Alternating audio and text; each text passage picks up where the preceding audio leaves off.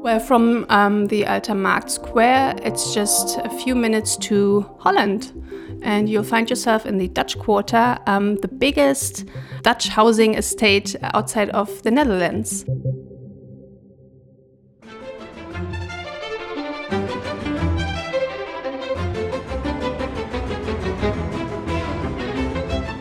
Hello, hello, and a very warm welcome to today's Dein Potsdam podcast episode, A Journey Through Europe.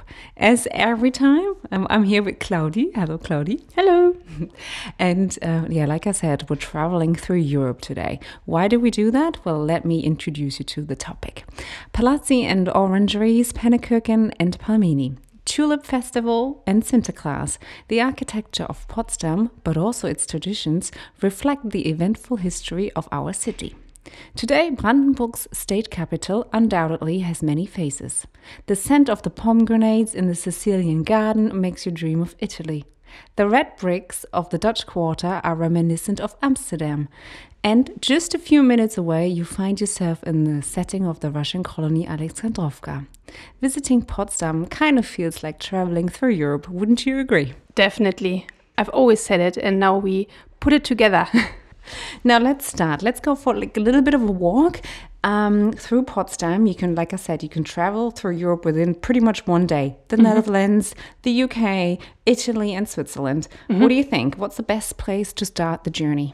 I would start at um, Alter Markt Square. Um, it's not far from the main station. You just walk down um, the bridge and there you are. It's the historic city center of Potsdam and it has the most amazing Italian feeling and not just that, right? You can uh, it definitely has a very Italian feeling to it. You have the Museum Barberini, which mm -hmm. is mm-hmm. built in in like in the form or in the shape of a an Italian palazzo. Mm -hmm. uh, you have the old um, town hall. Mm -hmm. How would you describe that? It's classicism, I would say it fits perfectly in the ensemble. yes, and uh, I think if I'm not mistaken, it's kind of its front facade is sort of based on the Italian model by Andrea Palladio. Um, there's a great, um, just just a little side note. There's a great German episode that I did with Alexandra and uh, she speaks a lot about uh, Italian Italy in Potsdam and also about Europe in Potsdam. Mm. Uh, she's a she's a guide. Uh, she works for us, or we work with her a lot, and uh, she's one of our tour guides. And she also, you know, has uh, is part of um, the organized walk, um, a journey through Europe in mm. German. That's just a little side note. Very interesting. I didn't know that. and it was it was a quite nice episode. It's also part of the eighth season, um, mm-hmm. and I think if I'm not mistaken, it's the first episode of the eighth season. Um, Something to look forward to. Yeah, exactly, exactly, or to reflect upon. I don't know. We'll see. Um, anyways, um, so you said uh, the old uh, the Alte Markt, Old Market mm -hmm. Square, um, is the perfect Italian feeling touch mm -hmm. to it and the perfect way to start. Do we find Italy anywhere else? Yeah, well, we find it also. Well, um, our big church, St. Nicholas Church, some people say it looks like uh, St. Paul's uh, in Rome. Um, some people say it looks like um, St. Paul's Cathedral in London.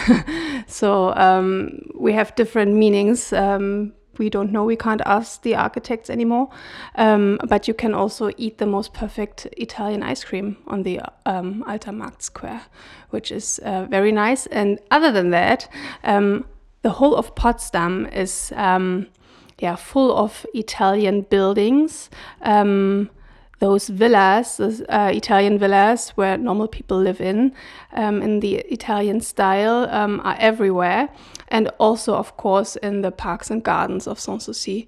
So you find the Roman baths there. It's, it's in the name, isn't it? Um, and you find the Orangery Palace, um, where uh, all the exotic plants um, stay in winter, which is which also looks like a very prominent building in Rome. So yeah, and combined with the exotic palm trees in summer, you really feel like you're in Italy.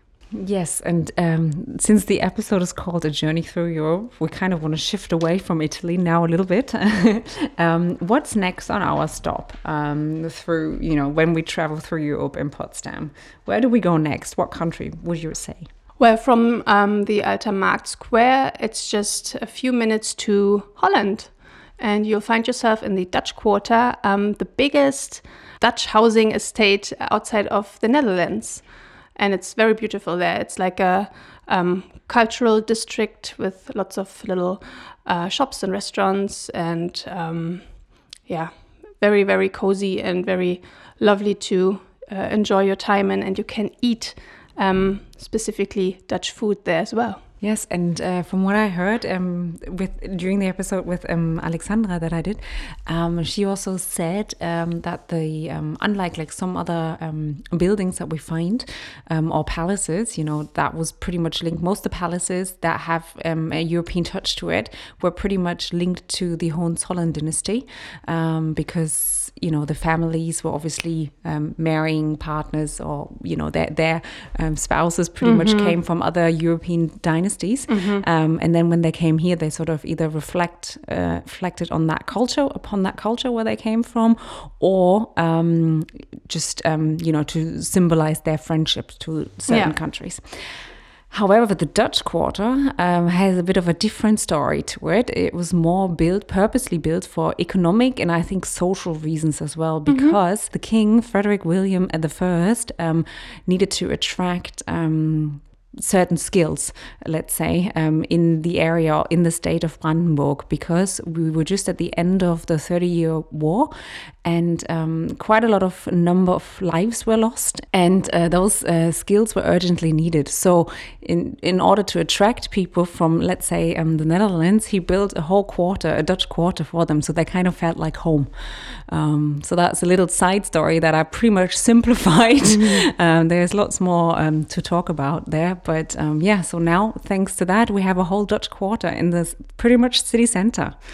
Um, and just a stone throw away, I would say there is another um, European quarter, isn't there? Yeah, well, from there you are, um, I think, in 10 minutes by foot, you are in Russia, in the Russian colony, which um, was built to represent the friendship between um, the Prussians and the Tsar family uh, of Russia.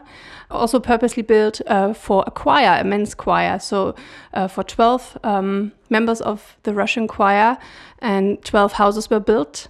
And these houses are built in the Russian uh, wooden blockhouse style. And what's very nice um, in that um, quarter or in that um, colony is um, there are very large gardens behind the houses, and these gardens have very, very old apple um, apple trees um, and very old um, kinds of apples. So each year in um, the harvest season, you can taste all the different different apples and eat um, very very nice um, apple pie and drink the different apple juices and it's a it's a lovely place to be and to just sit and stroll through. Yeah.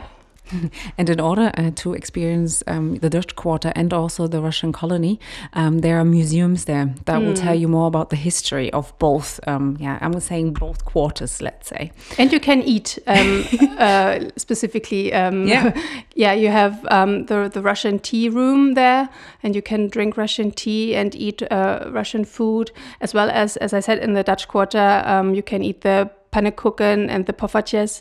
Um, Dutch specialties, um, very sweet, uh, very lovely with lots of sugar. Um, so you can actually feel like being there and experiencing a whole different culture within Potsdam. Exactly. And um, if we're sort of basing ourselves currently in the Russian colony of Alexandrovka, um, I always think to me it's like a mountain. You walk up a little, yeah, I think the majority of people would say it's a hill. To me, it's a mountain. Um, uh, you walk up a bit of a hill, let's say, um, and then there is the Russian Russian chapel up there, isn't there? Yeah, that's true. And it was also built for um, the new Russian citizens of Potsdam, um, which had a different faith um, than the people here in, in uh, Prussia. And this is a little Russian Orthodox church. And um, it's still operating and it looks, um, yeah, like a like a fairy tale building. It's pink and it's um, very, very um, decorated inside and yeah you also step into a whole different world when you visit it and uh, also from there not too far from there you're sort of back in italy if i'm not mistaken that's true it's just a just a bit further up the, the, the hill, The mountain. the mountain, um, you get to um, Pfingstberg Hill. Uh, well, it's called Pfingstberg Hill. Um, and uh, there's the Belvedere on the Pfingstberg, which is a um, palace purposely built to uh, enjoy the beautiful view, which Belvedere means in English. And it was built or even um, yeah, designed, I think it's safe to say, by King Frederick William IV, um, also known as the Romantic on the throne. Um, and some say if he wouldn't have been the king, um, he probably would have been an architect.